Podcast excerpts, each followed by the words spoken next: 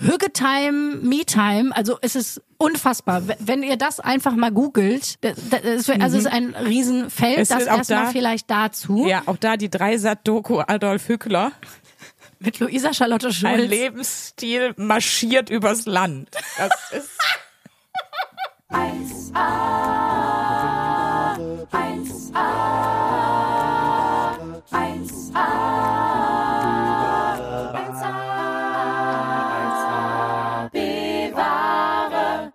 Liebe Top-Torten, liebe Zuckerwemser, herzlich willkommen zur 85. Folge von 1AB-Ware. Heute wird es ganz hügelig. Es begann damit, dass Sandra Sprünken gerülpst hat, ins Mikro gerülpst hat, wir die Aufnahme nochmal neu gestartet haben. Das ist wirklich der Inbegriff von hügelig bei 1AB-Ware. Herzlich willkommen, schön, dass ihr alle wieder da seid und weiter. Und herzlich willkommen auch Sandra Sprünken. Ja. Heute wieder in Bestform, würde ich sagen. Da bin ich, euer kleiner Räubsbär. Herzlich willkommen zurück bei uns. Äh, Wir hatten doch die Woche so einen schönen Working Title für uns, äh, One and a Half Woman. Ja, Wollten stimmt. wir uns doch angelehnt an Two and a Half Men, wollten wir uns One and a Half äh, Women nennen. Ja, ich finde äh, auch ein guter Fall. Women, women, women, women, women, women, women. Ja, da, so, ihr habt's. Ihr habt's. Ja, wirklich, aber heute hat's genauso angefangen. Ich habe hier ähm, wirklich so passend zur Wochenaufgabe versucht, unser Studio, wir sitzen hier wieder in meinem Schlafzimmer, ähm, vor der Schallwand, die wir uns hierfür gekauft haben. Ich habe versucht, das hier so hügelig wie Ja. möglich zu machen, mit so Trockenblumen und Kerze und sogar noch so ein Schafsfell auf dem Boden und Tee gemacht und so. Das ist wirklich, sie hat hier wirklich so ein, so ein Bärenfell vor uns gelegt, damit wir warme Füße haben. Hier äh, von links sticht mir so eine halbe, ist keine Trockenblume, ist eine halbe Trockenpalme ins Gesicht. Die Kerzen sind an. Ich sag mal so, wenn, wenn ich äh, nicht wüsste, dass das nicht die Intention ist, würde ich sagen, die Alte will unbedingt jetzt hier kärchern. Die, die hat Bock auf mich. Das ist nämlich so, Frauen inszenieren eine pseudo-romantische Umgebung, um Sex zu haben, weil das, sie das so gelernt haben, dass das immer alles so schön romantisch sein muss. Ja, ich muss ja sagen, ich bin ja wirklich so, ich bin ja auch hier bekannt als das Kerzenluder. Du wirst es äh, bezeugen können. Im Winter sieht's bei mir auch aus eher wie eine Lichtmesse oder so. Ja, es sieht äh, bisschen, Ich bisschen fand's aber auf jeden aus. Fall wieder einfach so, ma- es hat uns beide wieder so unfassbar gut beschrieben. Ich mache hier alles muckelig und schön. Sandra setzt sich hin und rülpst erstmal ins Mikro, wir müssen die Aufnahme neu starten. Das ist, das Ja. ist, wie ich sie kenne. Meine Sprünke, wie sie leibt und lebt und wofür wir sie alle lieben. Nein, Nicht wahr? Komm, Leute, da werdet ihr mir auch alle zustimmen. Ein, ein gut platzierter Rölpser an, ist immer eine Aufwertung der Situation. Auf jeden Fall. Also Bei der Beerdigung zum Beispiel, auch eine schöne Sache. Es ist doch egal. An der richtigen Stelle einfach mal in, in so einer Abi-Klausur. Es gibt so viele gute Orte dafür. Und es wertet in meinen Augen immer auf. Leute, das lockert immer die Stimmung. Wenn ihr euch das, wir haben ja mal über Smalltalk gesprochen auch. Wie steigt man, wie steigt man entspannt in so einen Smalltalk ein? Wie lockert man einfach mal die Stimmung? Hier einfach, einfach mal einen schönen Rolps raushauen. In so eine Runde kommen und dann, ja, hallo, ich bin der Torben, ich studiere Erziehungswissenschaften. Einfach mal, einfach mal mitbringen und gucken. Wie gesagt, es wertet immer auf. Leute, da muss ich einfach äh, überleiten zu Hörerlauf. Wir haben eine Hörerlauf, eine E-Mail bekommen, wo ich finde, das jetzt, jetzt ist der Punkt. Einen besseren Punkt wird es nicht geben, um diese E-Mail vorzulesen. Wieso? Ich weiß nicht, welche du meinst. Ja, hör mal zu. Ja, hör Erstmal mal fand zu. ich schon den Betreff großartig. Finanzamt Köln-Nord, letzte Aufforderung zur Zahlung ihrer Steuerschulden 2022. Ähm, das war schon der Begr äh, Betreff. Und wer ist kurz drauf reingefallen? Ich sagen, Ich natürlich. Dir ging doch schon wieder der Arsch. Ja, so war es auch. Und das zeigt mal wieder, dass Moneyboy keine Ahnung von Money hat, weil ich natürlich im zweiten Moment dachte, ja, nur ein Vollidiot kann darauf reinfallen, weil kein Finanzamt schreibt an meine private E-Mail-Adresse, schreibt an die 1AB-Ware-Adresse, wollte ich gerade dass sagen. wir noch Steuern zu zahlen Oh, haben. wunderbar. Also vielen Dank schon mal dafür. Äh, Gefällt mir auch gut, ja. du bist da nicht drauf reingefallen, lass mich raten. Du kriegst ja die 1AB-Ware-Mails auch, nicht wahr? Ich glaube nicht. Nee, ich kann mich nicht mal mehr daran erinnern. Ich habe, glaube ich, darauf geantwortet, ne? Wahrscheinlich. Nee, wir haben Hier gibt es nichts zu holen. Bitte lassen Sie mich und meine Familie in Ruhe. Die Luisa hat kein Geld. Ich habe das jetzt für dich gezahlt, weil so. ich wusste, du hast es nicht und nicht. dann hast du gedacht, ach komm, hilfst, hilfst du der Schulz mal raus. Hier mit einem Haken dran habe ich alles abgezahlt für 2022. Wunderschön. Äh, ja, genau. Ich bin drauf reingefallen. Äh, nee, wir haben nicht darauf geantwortet. Äh, aber auch, weil, Leute, noch mal ganz kurz. Vielen, vielen Dank. Wir lesen alle eure Mails, Ja. alle Nachrichten. Ja. Wie ihr merkt, wir können nicht auf alles antworten. Manchmal tun wir das so zufallsprinzipsmäßig. Und manchmal lesen wir dann eben auch eure Sachen vor. Das ist praktisch jetzt unsere Antwort, So. dass wir das vorlesen. So, jetzt zurück. Hi, ihr zwei Trümmertorten. Ich habe ja schon vorher gedacht, dass die Perlen aus dem Pott schon ziemlich badass und abgefuckt sein können. Aber dank euch weiß ich jetzt in Wahrheit jetzt alles noch viel schlimmer, als ich es je hätte ahnen können. Jetzt verstehst du, warum ich unbedingt Ja. jetzt diese Ja, E-Mail ja, die ist vorlesen schön. wollte. Aber genau das ist ja gerade das Geile an eurem Podcast und deshalb feiere ich euch praktisch und deshalb feiere ich auch praktisch alles an 1AB-Ware. Von eurem geradezu tanzbaren Jingle über Luisas immer wieder ansteckende Lache und bis hin zu Sandras obligatorischen Roastings. Die Mail ist noch sehr viel länger. Ich kürze es jetzt mal ab. Viele Grüße vom Zuckerwemser Daniel aus dem Münsterland. Viele Grüße zurück ins Münsterland Daniel. Hör mal. Wir fühlen uns geehrt. Vor allem die Sandra. Ja, sehr, immer. Immer, immer. Aber wie gesagt, wir, wir antworten dann äh, obligatorisch nicht, dass ihr denkt, wir schaffen das jedes Mal. Genau. Und falls ihr mal eine Sprachnachricht bekommt, wo einfach ein Rölps drin ist, Wisst ihr Bescheid. Das, Das ist meine Art, Danke zu sagen. das ist, das ist die höchste Form des Glücks für Sandra. Richtig. wahr? Hattest du mal eine Situation, wo dir ein Rülps rausgerutscht ist, wo, wo man sagen würde, okay, das, das war jetzt nicht so günstig? Ja, auf der Bühne ist immer dann schlecht, wenn man, also wenn du bei Stand-Up-Comedy zeige ich auch, was ich kann dann. Wenn es kommt. Du aber, aber- aber ist schlecht, wenn du was singen musst oder irgendwann. Aber eigentlich kommt in so Situationen dann auch nicht. Da muss man auch nicht gähnen, da ist so viel Adrenalin, da geht der Körper. Nö, hatte ich, glaube ich, kann mich nicht dran erinnern. Oder Keine einfach auch mal Du? in so einem ernsten Theaterstück. Ich weiß noch einmal, steckte es mir so inne und ich, ich weiß, das war in der Schauspielschule. Ich habe Romeo und Julia gespielt. Also ein Stück, wo ein Rülpser jetzt nicht so passt. Es war aber das eine der besten Sachen, die passiert sind und hat mal wieder gezeigt, dass Theater, dem fehlt einfach Humor. So, man Ja, muss aber wo hast du, also du hast dann musstest rülpsen, oben am Balkon. Da Genau. kam noch ein bisschen was mit. Da kam noch ein bisschen was mit, da musste ich einmal rülpsen. Und dann habe ich es aber natürlich aufgegriffen. Und das war eins der witzigsten Sachen daran, dann muss man sagen. Also es war auch eigentlich gar nicht so unpassend, weil ich habe es einfach in die Rolle integriert. Bei der Julia war es natürlich total peinlich, dass sie vor ihrem neuen Stecher einen Rülps losgelassen hat. Und Romeo hat dann gespielt, oh Gott, wie süß, sie hat gerülpst. Und ich habe gespielt, oh Gott, wie peinlich. Und äh, die Leute lagen natürlich am Boden. Und, das zeigt mal wieder auch im klassischen Sprechtheater. So. Mut zum Rülps. Aber ich sehe schon wieder so die, ähm, die, die Schickeria danach dann aus dem Theater geht und dann, also auch hier, während ich ja oft den Schwaben mache, wenn ich irgendwas Pannefretes sag. Jetzt, die, die Schickeria spricht für mich immer mit einem leichten österreichischen Akzent. Äh, und wenn die dann rausgehen und dann sagen, ah, das war ein toller Kunstgriff, ja, den, der- den der Regisseur da gemacht hat im zweiten Akt, ja, wo die Julia, wo, wo die sich einfach, ich weiß nicht, wahrscheinlich sagen die, Aufstoßen. ja, aufstoßen oder äh, wie die sich erfahren hat. Also die werden sicherlich einen sehr feinen Ausdruck für Röpsen haben, so wie wir zu Sexkerchern sagen, sagen die zu zu aufstoßen, sagen die sich erfahren. Das behaupte ich jetzt einfach. Und ich weiß, wir haben Hörer in Österreich und die schreiben mir jetzt, bist du bescheuert? Ja, ich weiß, dass das nur eine Behauptung ist. Also da hat die Julia, wie die sich da erfahren hat, ja, also das fand ich ganz interessant, wie sich da noch die Beziehungsdynamik ganz verändert hat zwischen den beiden Protagonisten. So, so haben die geredet nach dem Stück. Weil das finde ich ja so faszinierend, dass so äh, dass so feine Leute immer sowas sehen. Ich war ja in Berlin und war mit meinem besten Kumpel da auch im Ballett. Ähm, Wie kam das eigentlich zustande?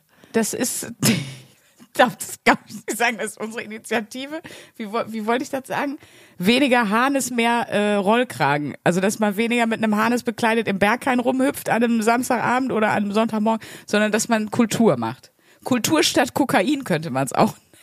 Es ist auch eine schön, schöner Berliner Folgentitel. Stadtinitiative. Und äh, dann haben wir einfach mal gesagt, komm, wenn ich das nächste Mal nach Berlin komme, dann, dann machen wir mal hier Hochkultur, dann, dann äh, gönnen wir uns mal richtig. Und dann waren wir halt im Ballett. Und da waren auch Leute, wo ich mir gesagt habe, die gehen da jetzt raus und die monologisieren, die Monologisten, zwei Stunden lang darüber, was sie da gerade alles in dem Stück gesehen haben. Während ich da zwei tanzende Menschen gesehen habe, die schön aussahen, perfekte Technik. Also ne, ich glaube, das ist dieses nach Sinn suchen, das ist besonders in den Menschen, die unbedingt als, und diesmal sage ich es einmal richtig intellektuell wahrgenommen werden wollen. Ganz wichtig, dass die da so Sachen rein in- interpretieren. Und die haben in deinen Röpser als Julia, es war die Lerche, haben die sich ja einiges hineininterpretiert. Du Günther, ich glaube, das war eine Anspielung auf die Renaissancezeit, was sie da gemacht hat. Glaubst du es nicht? Das habe ich letztens einmal noch in einem Buch gelesen. In, der, in einem Zeitartikel. Man muss so sprechen, wenn man die nachmacht. Das geht nicht anders. Ja, oder das sind halt so krasse woke Hipster aus Berlin. Also ich bin ja in Berlin sehr viel ins Theater gegangen, logischerweise. Das, das gibt's oder das. Ja. Finde ich problematisch. Äh, die Julia hat ihre Pronomen überhaupt nicht vorher gesagt. Und, und dieses Röpsen, das äh, finde ich auch sehr, ähm, also es war fast wie ein geschlechterspezifisches Klischee, fand ich immer problematisch, so, ne? Genau. Oder so. Aber die müssen auch so sprechen. Siehst du, ich habe so ganz klare, das ist in meinem Kopf. Das sind übrigens Leute, falls ihr euch fragt, sind Klischees scheiße? Nö, solange man sich der Klischees bewusst ist und sie bewusst benutzt und vielleicht auch mal hinterfragt, sind Klischees ja erstmal nur Beobachtungen oder Be Bewertungen eines Großteils. Das heißt nicht, dass alle so reden, das ist einfach nur ein, ein Tool. Aber, aber ja, aber ich kann es nicht anders machen, wenn ich Und es sowas gibt doch auch ja. diesen schönen Spruch, Klischees kommen irgendwo her. Nicht True. wahr? Man sollte sie natürlich nicht immer wie die Deppen reproduzieren, aber nochmal an der Stelle, wenn mir das dann Leute sagen, in der Comedy, dann denke ich mir, das ist das Handwerk von Comedy, unter anderem. Ja. Dass man mit Klischees spielt. Ja. Wir sind, wir haben nicht den Bildungsauftrag, dass wir Schulbücher erstellen sollen. Bitte nicht. Die, äh, da ist es ein angebrachtes Argument und auch eine angebrachte Kritik zu sagen, nicht immer dieselben Klischees reproduzieren, wenn man einen Bildungsauftrag hat oder in irgendeiner öffentlichen Art und Weise schreibt, spricht, wie auch immer. Aber gerade bei uns Comedians, Leute, drückt doch mal bitte eure Äuglein zu hier und da, weil das ist, worauf unser Job unter anderem basiert Das stimmt, ja. muss man sagen. Ja. Dass man gemeinsam äh, sich Klischees bedient. Ich bin mal gespannt. Oh, Frank Elzer Überleitung. Ähm, was dir für Klischees einfallen, wenn ich jetzt gleich über Higge erzähle, weil ich bin mir so sicher, jetzt wie das schon angefangen hat hier unsere Folge, du wirst dir auch irgendeine Persona in deinem Kopf überlegen. Diese Hüge, ja, das bist du einfach. Ganz ehrlich, ja. Ganz ehrlich, ein bisschen schon. Ich habe mich damit Ja. beschäftigt und dann habe ich auch gewusst, warum mir das so viele geschrieben haben. Ich soll mich damit beschäftigen und mir das als Wochen, die haben das ja wenig Leute geschrieben, mir ja echt viele. Ich soll mich mal mit Hüge Äh, beschäftigen. keine haben mir das geschrieben. Ich bin Hüge. Ich bin, ich bin das. Ja, du bist- Ich mach das schon intuitiv. Ich musste mir gar kein Buch eigentlich Du holen. bist, ach, du bist der oberste Anführer äh, des Hügel-Lifestyles. Du bist der Hückler. ich bin, ich bin die Hücklerin. nee, der Hückler. Der Adolf Hückler. Hückler. Ich bin nicht der Stifler, ich bin der Hückler. Du bist auf jeden Fall Adolf Hückler, äh, vorderster Führer der Hügge-Front. Du Ja. ganz weit vorne, ja. Aber das ist mega witzig, weil, also ich steig mal smooth ein hier ins Hügge-Thema. Mm. Erstmal dazu zu sagen, Leute, das ist wirklich wie eine Religion. Das ist wie eine eigene Sekte, hat man das Mm. Gefühl. Aber auch da hat der Kapitalismus wieder schön zugeschlagen.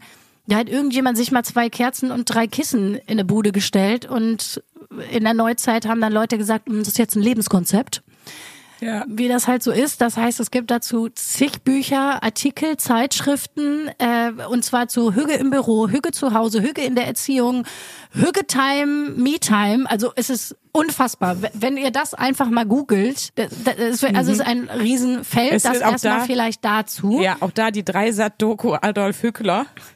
Mit Luisa Charlotte Ein Schulz. Lebensstil marschiert übers Land. Das ist.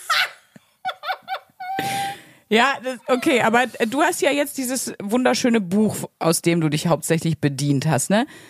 Genau. Äh, geschrieben von Mike Viking, ich, Viking, ich weiß nicht genau, ist ja Dänisch, Das, ist ein der Däne. hat sich doch überlegt, wie er sich nennt und hat dann gedacht, komm, Dänisch, wie nenne ich mich? Ah, dann mache ich was mit Viking, wie Viking, wie Wikinger, weil sich das gut verkauft. Eigentlich heißt der Schwadkowiak garantiert. Warte, das gucke ich jetzt mal hier direkt Eigentlich rein. heißt der Rüdiger Kablowski, wohnt in Ja, Essen-Borbeck und denkt sich so, ihr Pisser, ich nutze jetzt mal eure... Also er ist ähm, CEO des Kopenhagener Instituts für Glücksforschung und sieht aber aus wie die Tante von Christian Lindner.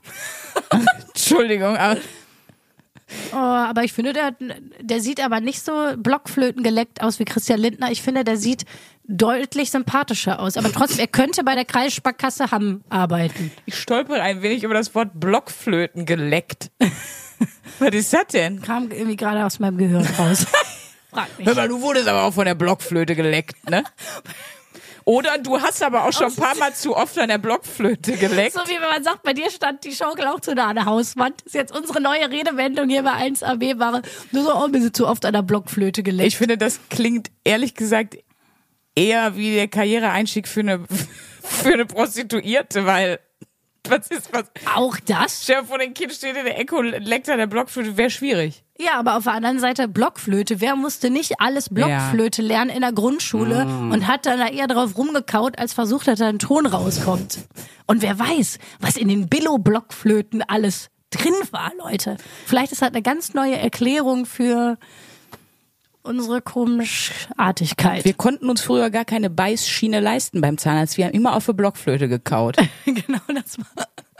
So, Entschuldigung, jetzt habe ich aber hier wieder von Michael Wiking, dem FDPler der Herzen und seinem Hügel-Lifestyle ähm, abgelenkt. Ja, also der ist Glücksforscher. Das finde ich erstmal erstmal einen sympathischen Beruf, muss ich sagen. Ich glaube, das ist so, wie wenn man einfach die ganze Zeit am Rumvögeln ist und dann sagt, ich bin Sexforscher. Wenn man einfach Nee, ich äh, bin ich Glücksforscher. ich nehme regelmäßig er ja. MDMA und äh, Genau, und bin Glücksforscherin. Oder? Also auf gut Deutsch, er hat ein Drogenproblem. Er hat zu viel an der Blockflöte geleckt, hat ein Drogenproblem, aber hat einen Bestseller geschrieben. Ja, als erstes muss ich mal sagen, es gibt ja auch mittlerweile, es gibt ganz viele so Hüggebäckereien, auch nicht nur in Dänemark. Und überhaupt ist so äh, gemütlich beisammensitzen, Süßigkeiten essen, leckeren Kuchen essen, so äh, steht ständig überall in irgendwas, was du zu Hügge triffst. Und ich frage mich, da habe ich erstmal gegoogelt, ob die Dänen fetter sind als der Rest. ist aber nicht so. Nein.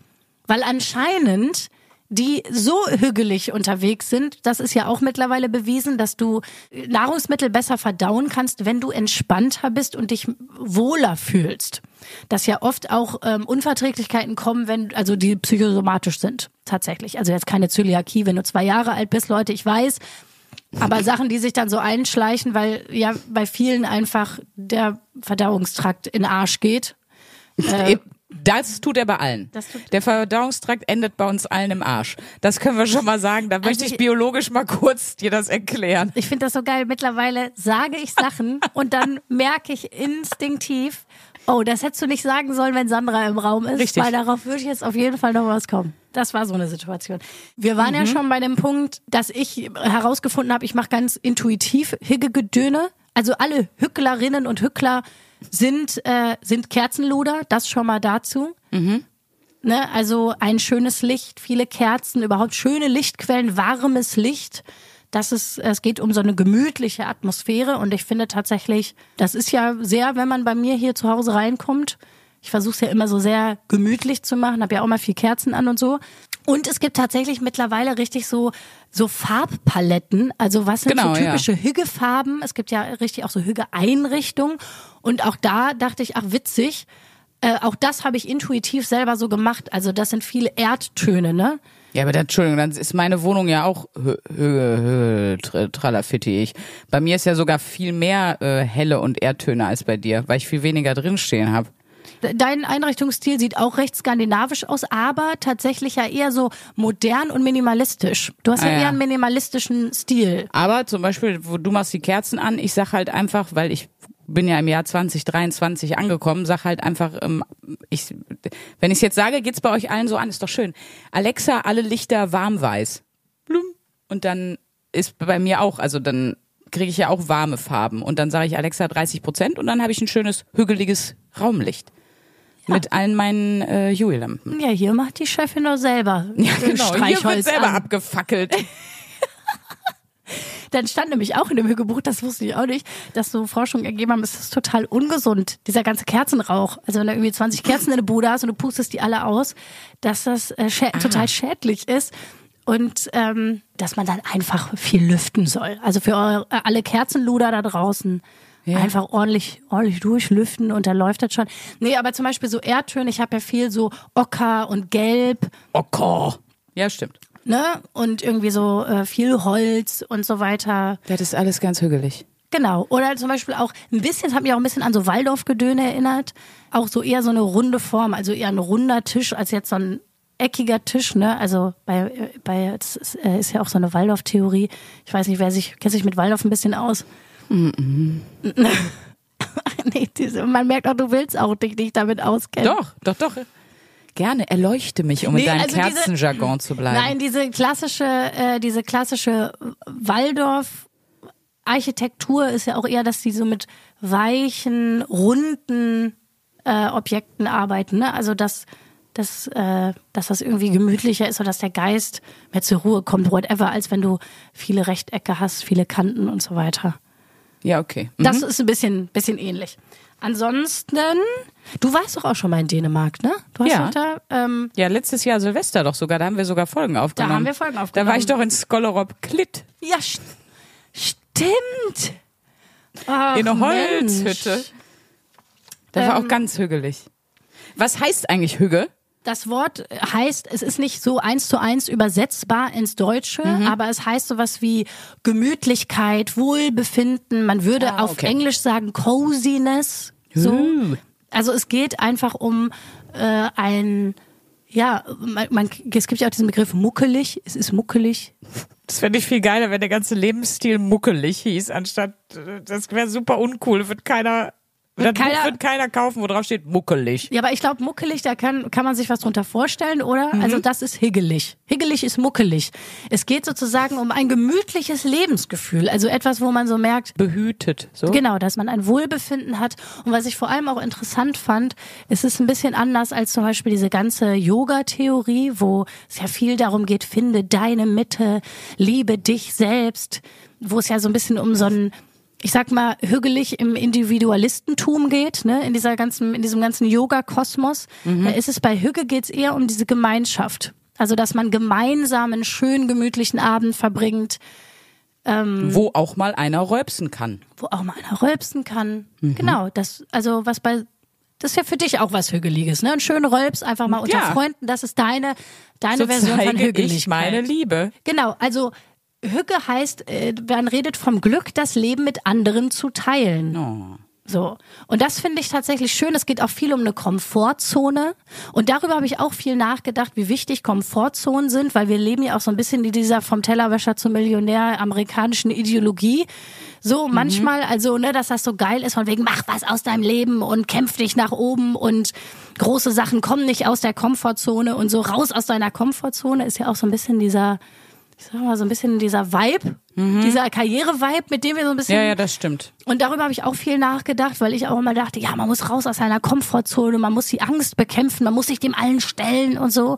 Und als ich mich jetzt nochmal so intensiv mit Hügge beschäftigt habe, habe ich nochmal gedacht, ja, das ist auch wichtig, dass man sich nicht so in seiner Komfortzone versteckt und da nicht so versackt. Irgendwie, also wenn du jetzt nur noch zu Hause mit Kerzen und Kissen rumhängst und Kakao säufst, dann wirst du wahrscheinlich auf Dauer auch nicht glücklich. Aber mir hat das nochmal so gezeigt, dass es aber trotzdem wichtig ist, das zu haben. Also wie als eine Art Insel, sich zu schaffen, wo man sich ausruhen kann, wo man eine Komfortzone wirklich fühlen kann, um dann, ich sag mal, sich wieder so dem Kampf des Lebens zu stellen.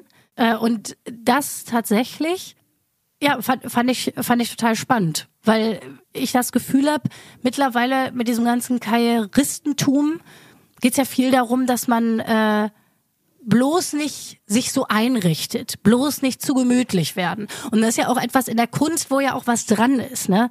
Wo man merkt, wenn Künstler zu gemütlich werden, sich zu sehr einrichten, dann wird das irgendwann langweilig, was die machen. Ja, und dann schneidest du dir wieder ein Ohr ab und weiter geht's mit den schönen Bildern. Und hast nicht einen Cent verdient mit deinen Bildern. Das ist ja, auch so geil. Ja, das ist richtig schlimm, ja.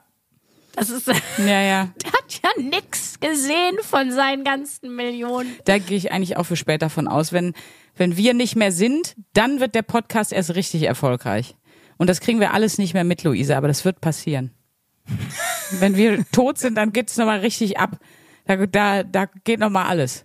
Da geht's noch mal richtig ab. Da werden unsere Enkelkinder, die werden noch richtig davon Ja. profitieren. Nee, Die- und dann, weißt du, in 200 Jahren, da schmeißt dann einer äh, Erbsensuppe auf uns drauf. Auf, Ja, das denke ich auch. zu, für, für, um das Klima zu retten. Ich glaube, dass das hier auch definitiv der Podcast ist. Äh, Ich würde sagen, also wenn man der Menschheit zwei Podcasts überlassen sollte und sagen sollte, und das ist die Welt, wie sie früher war, die man so ins All schickt mit so Recordings haben die doch teilweise, ne, dass du nur Ja. auf den Play-Knopf drücken musst und dann wird was abgespult und da haben die doch Sachen und Musik und so hochgeschickt. Wenn zwei Podcasts geschickt werden würden, also ich würde sagen, wir müssten es sein, 1AB war und ich würde auch noch sagen, weil das auch so ein schönes Bild auf die Menschheit wird, ich würde auch sagen, Dudes müsste auch definitiv mit der Raumkapsel hochgeschossen werden. Das sind eigentlich die einzigen beiden Sachen, die die andere Zivilisationen von hier wissen müssen, um zu sagen, nee, danke, da, fliegen wir mal vorbei, Leute. Das ist, weil das, da kann man nichts mehr retten, da kann man nichts mehr falsch machen. Das ist Das ist eh schon verloren. dieses hügelige Kleinod da unten. Das äh, lassen wir mal. Das machen wir mal anders uns auf den Weg hin.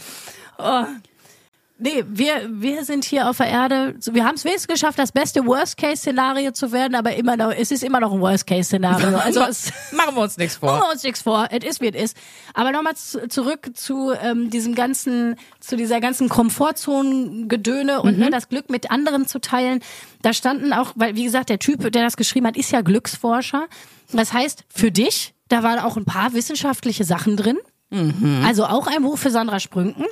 Und da stand zum Beispiel drin, dass äh, soziale Isolation ähnliche Gehirnzonen aktiviert, wie wenn du körperlichen Schmerz empfindest. Ja. Also es war noch mal sehr viel auch die Rede davon, wie wichtig für unser Glücklichsein äh, die Bedeutung von gesunden, stabilen Beziehungen ist. Und dass das eben auch unter Hügge fällt.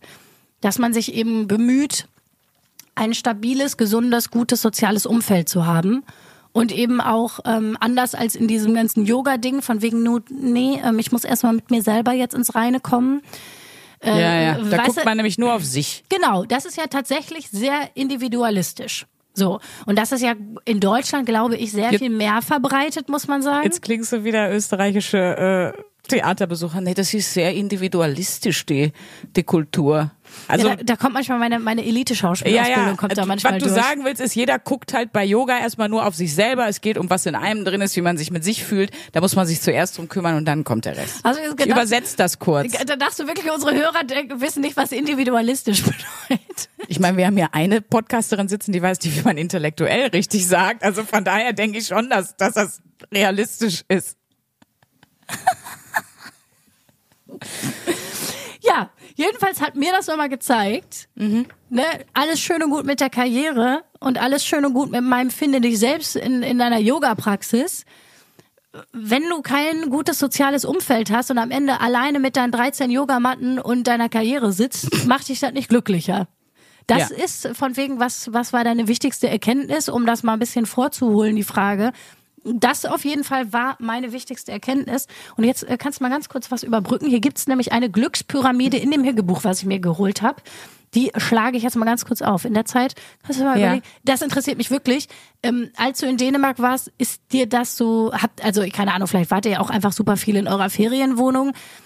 Ähm, aber ist dir da so Hügge viel über den Weg gelatscht? Es gibt ja auch viele Hügge-Restaurants und Hotels und so weiter. Also, Also nix, was aggressiv mit Hügge, äh, ich sag mal, ausgeschildert oder annonciert war. Aber zum Beispiel, wir waren in so einem kleinen Ort, ich weiß leider gerade selber nicht mehr, wie er heißt, ich würde es einmal nachgucken. Und da waren wir zum Beispiel in einem Café und das war ganz geil, weil das war Café und Einrichtungsladen gleichzeitig. Und dadurch war das natürlich wahnsinnig geil eingerichtet und auch die hatten so sehr viele indirekte Lichtquellen und sowas.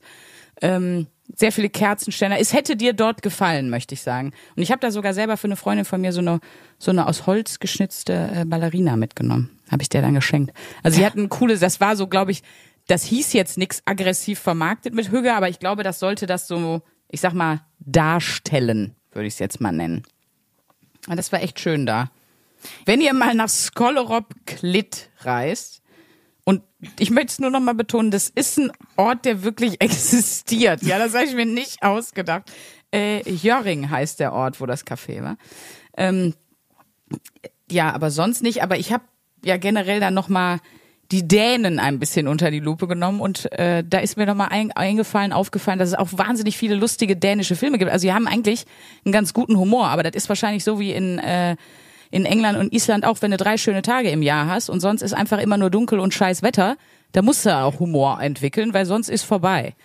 Ähm, und die haben super gute Filme. Also ich möchte nochmal empfehlen. Ich habe ihn leider selber noch gar nicht gesehen, nur den Trailer, aber ich habe schon von so vielen Leuten jetzt gehört.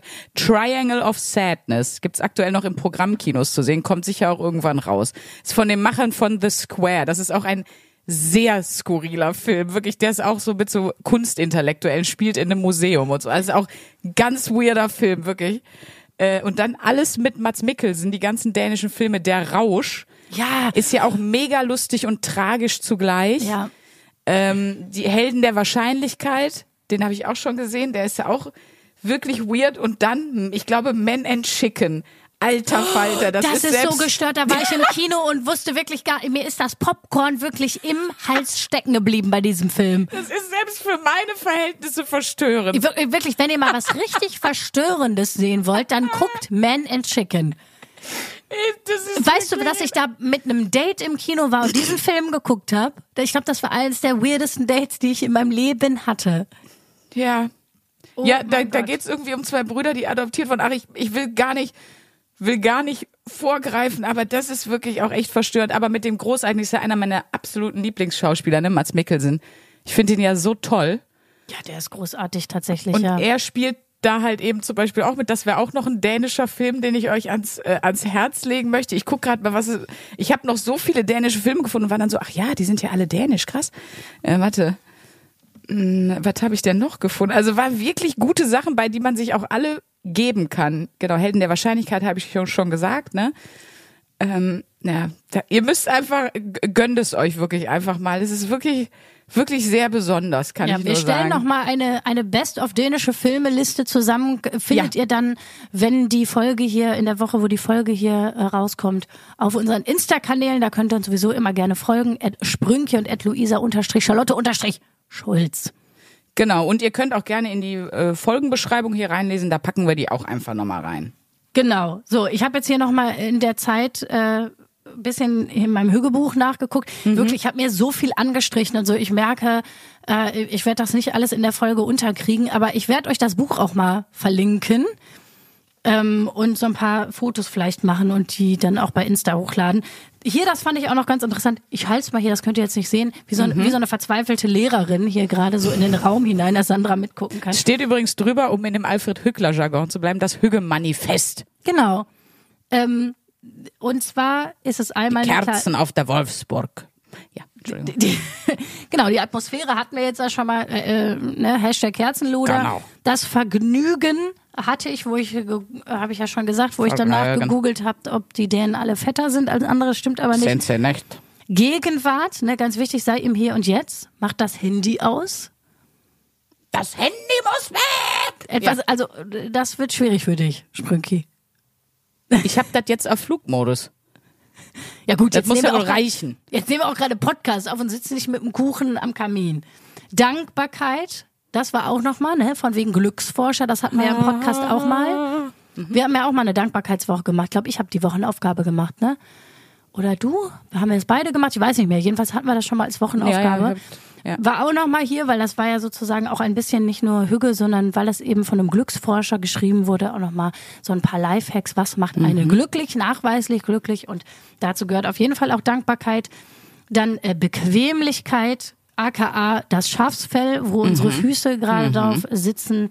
Das Zusammensein, der Frieden, fand ich auch ganz lustig. Keine Dramen. Über Politik reden wir ein andern Mal. Da bin ich froh, dass das nicht alle so machen, weil wenn alle so drauf wären, dann hätten wir ein Problem. Vielen Dank an alle, die auch jeden Tag über Politik reden und sich die Gedanken für uns machen, dass wir hier auf dem Fell mit der Kunst, äh, mit der, wie sagt man, Trockenblumen sitzen können. Danke. Im Sinne von, wenn du mal Nachmittag gemütlich beisammen sitzt. ja. Nicht, wenn du im Bundestag stehst. Das wäre auch geil, ein Hege-Bundestag. Wenn die da alle ihre, ihre Bärenfälle mitbringen. Erstmal ein paar Kerzen an, erstmal ein paar Bärenfälle auslegen. Äh, ab, äh, Scholz, er sitzt erstmal auf einem schönen, muckeligen Kissen. Dann wird Ja. erstmal gekuschelt. Hier nichts, keine Dramen, Leute. Äh, gibt's erstmal einen schönen Kräutertee. Ich denke, du solltest damit weiter. wirklich missionieren gehen mit dem Buch. Wo ist denn da jetzt, ähm, wenn ich mal fragen darf, wo ist das Sex? Was redest du da? Ich stelle mir so Hüggesex vor, das kann da nur ganz furchtbar langweilig sein. Das kommt Das ist wie in der Folge mit Ina Müller der Elbensex. der Elbensex. Ha, ha, ha, ha. Genau, da wo du dir wirklich denkst, was ist das denn hier? Ja gut, kommt drauf an, was man unter aufregendem Sex versteht. Ja, du Kerzen und hier so ein Fell. Aber ihr wisst ja, was du mit dem Kerzenwachs machst. Bitte nochmal die letzte Folge hören. wo Luisa sich den Kerzenkamm-Shot gegeben hat. Wie hügelig war das bitte? Das war wirklich, das war, das war richtiger bestes Worst-Case-Szenario Hüge-Moment. Ey, wenn du das, wenn du dieses Kerzenwachs ins Auge gekriegt hättest, ne, du hättest so, das wäre richtig gefährlich gewesen. Habe ich ja auch fast. Es war Ja, ja, ja, auf eben. jeden Fall Das wirklich ganz richtig nah dran. gefährlich gewesen. Du hast, äh, muss man jetzt mal ernsthaft sagen, wirklich Glück gehabt. Lass halt mit den Kerzen. Das ist das Universum, was zu dir spricht. Du bist ja dafür offen, nicht wahr? Das Universum sagt dir, lass it, babe. So. Nochmal schnell hier ein paar Sachen abgehandelt, damit ich das Gefühl habe, die Leute denken, ich habe mich wirklich damit beschäftigt.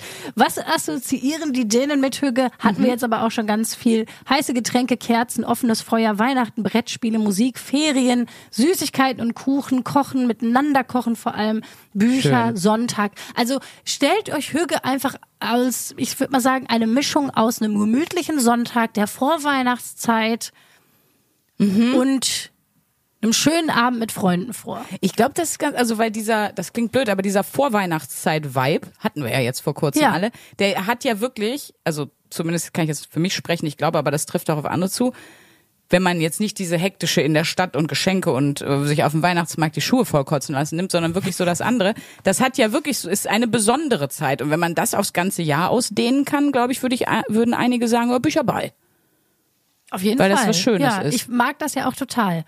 Ich Mhm. habe ja auch immer so einen komischen Blues zwischen den Jahren, also wenn dann die Vorweihnachtszeit vorbei ist Mhm. und es ist so diese Zeit zwischen den Jahren und dann ist Neujahr.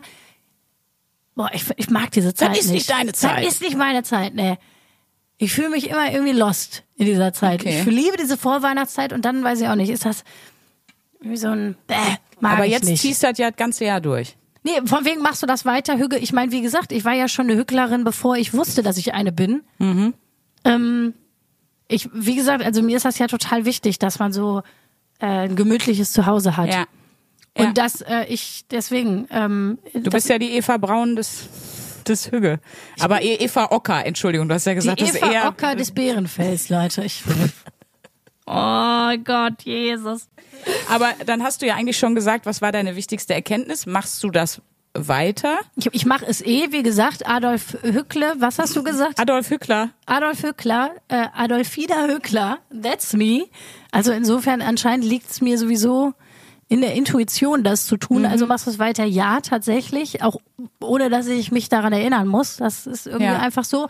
Wichtigste Erkenntnis habe ich ja schon gesagt. Dazu noch mal ganz kurz, das war nämlich diese Glückspyramide, die ich gerade gesucht habe. Das fand ich ganz interessant. Da ist ganz unten, also der unterste, wie sagt man, die unterste Ebene der Pyramide, ne, Nahrung, Wasser, Schlaf, Sicherheit. Klar, das sind die ganzen Grundbedürfnisse, dass die erstmal gestillt sind. Ich kenne nur diese Bedürfnispyramide, aber vielleicht ist das die in uminterpretiert. Ich glaube, dass ne? die sich sehr ähnlich sind, Ja. aber das trotzdem, weil ich kannte diese andere nicht und ich fand das spannend, das mal zu sehen. Danach kommt Liebe und Zugehörigkeit.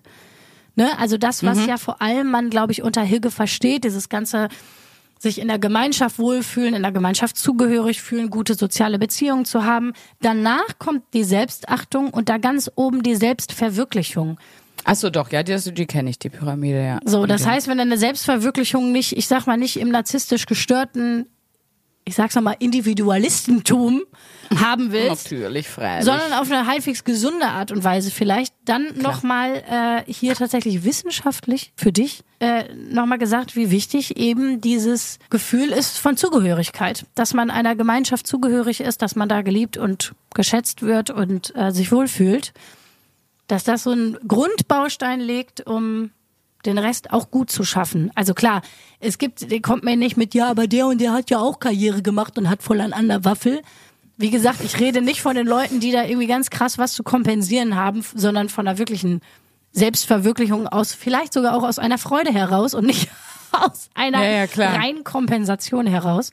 Na, aber das ist ja auch so, deswegen ist ja auch Mobbing und so so unfassbar äh, problematisch, also im Kindesalter, aber auch auf der Arbeit, weil du dann ein äh, außengestelltes Ziel bist und der Rest wirkt wie eine geschlossene Gruppe.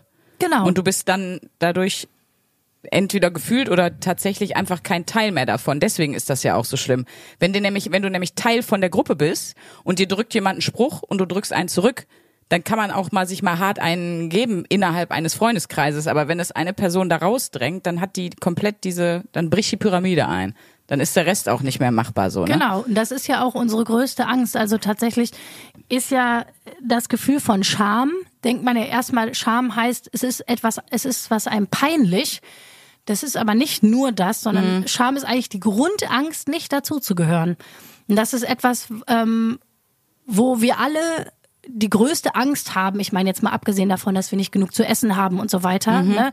So die größte soziale Angst ist, nicht dazuzugehören. Ähm, also ausgeschlossen zu sein. Und das Ja, ja, okay. Ne, also, also die, die Umkehr dessen sozusagen von Hüge ist, was passiert, wenn du eben sozial isoliert bist, aus welchen Gründen auch immer, dass das nachweislich richtig, äh, also für, für körperlich auch total gefährlich ist. Ja, da ist ja, ja, das meine ich ja. Deswegen, wenn ihr eine rülpsende Freundin habt, rülpst mit, Ja. Leute. Lasst sie nicht alleine. Reicht ihr die Hand Und dann wird gemeinsam gerülpst. und rölpst zusammen euren Namen. Das Schön. ist, was Community in Wahrheit bedeutet. Das sind so schöne abschließende Worte. Damit möchte ich das Thema Hüge beenden. Schön, Ähm, aber vielen Dank. Und ich kann das nur noch mal bezeugen. Luisa hat hier wirklich vier, fünf, sechs Seiten in ihrem Notizbuch vollgekrackelt. Und das ganze Buch ist ja auch, du hast ja auch im Buch dir Dinge markiert und so. Die ist richtig, äh, die ist richtig eingetaucht. Die kriegen wir jetzt ja gar nicht mehr raus aus ihrer hügeligen Stimmung. Nee, Die haben wir jetzt verloren, die Frau. Die ist jetzt weg.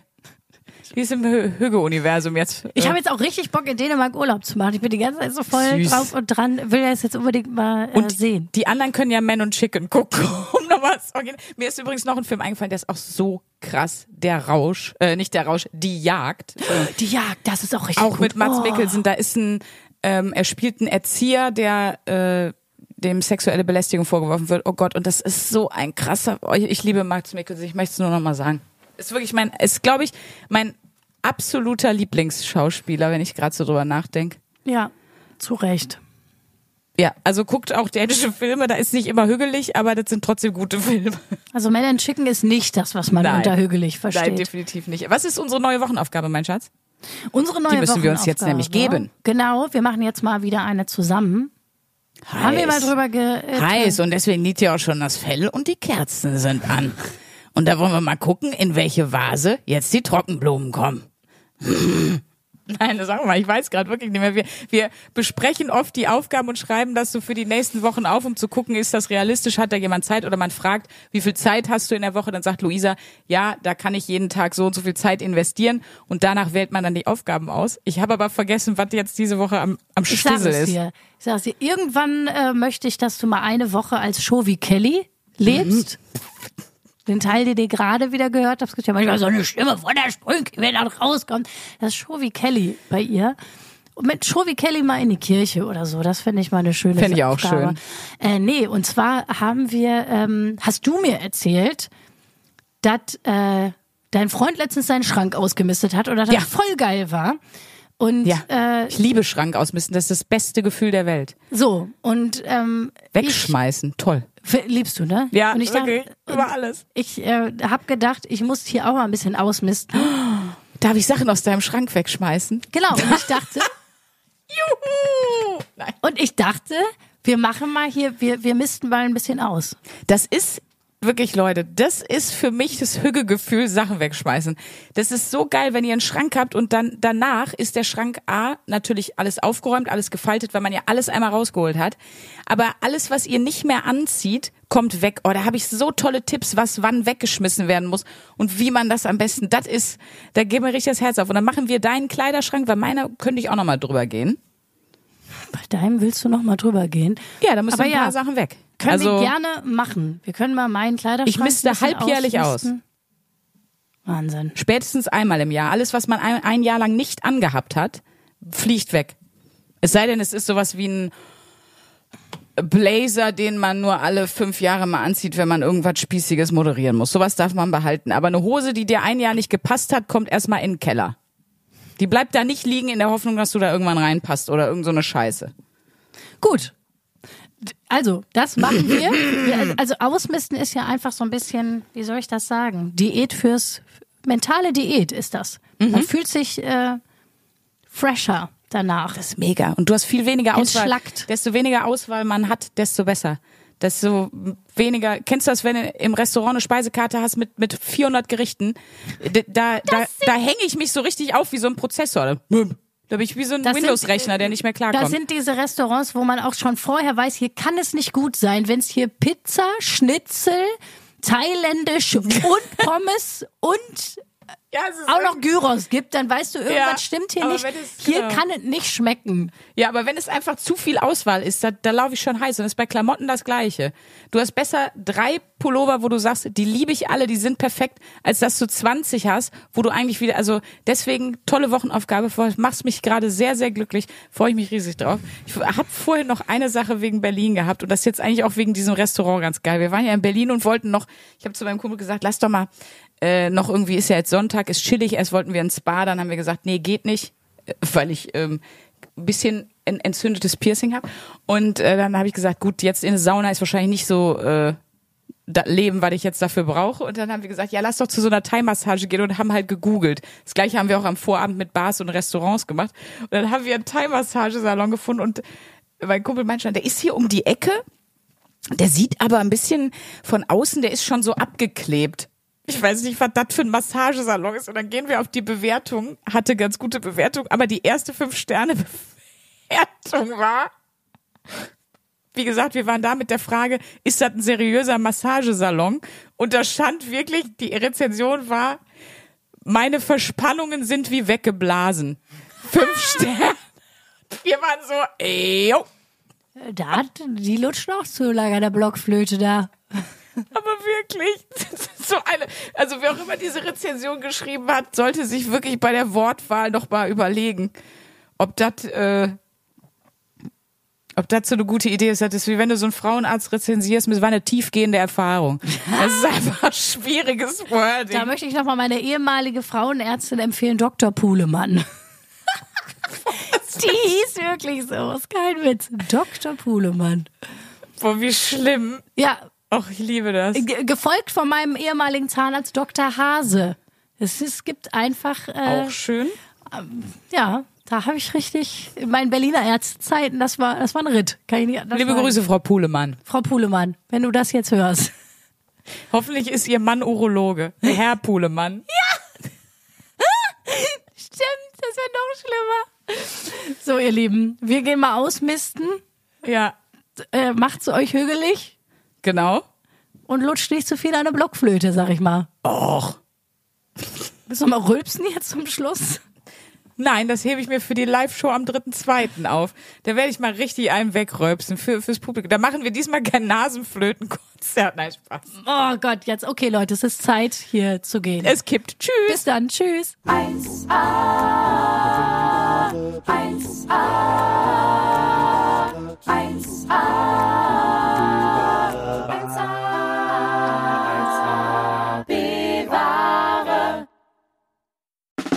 Der 7-One-Audio-Podcast-Tipp. Ich muss nur Britney sagen und sofort startet Kopfkino, oder? Britney! Britney Spears is back in the hospital. Thank you, Brittany. Free Britney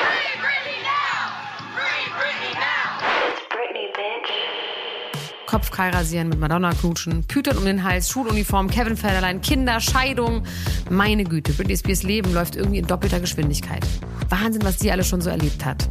Und ich finde, es wird Zeit, das mal ganz in Ruhe zu erzählen. In vier Kapiteln. Von den Anfängen im Südstaatenkampf bis hin zum Vormundschaftsdrama mit ihrem Vater. Und alles dazwischen natürlich auch. Mein Name ist Elena Gruschka und in meinem Podcast Mensch bespreche ich diesmal Britney Spears. Mensch Britney, wie immer, jeden Donnerstag. Mensch. Bis dann, love you, bye. Tschüss, ciao, ciao, ciao, ciao, ciao, ciao. Strong Britney. Oh, yeah, then the first, can we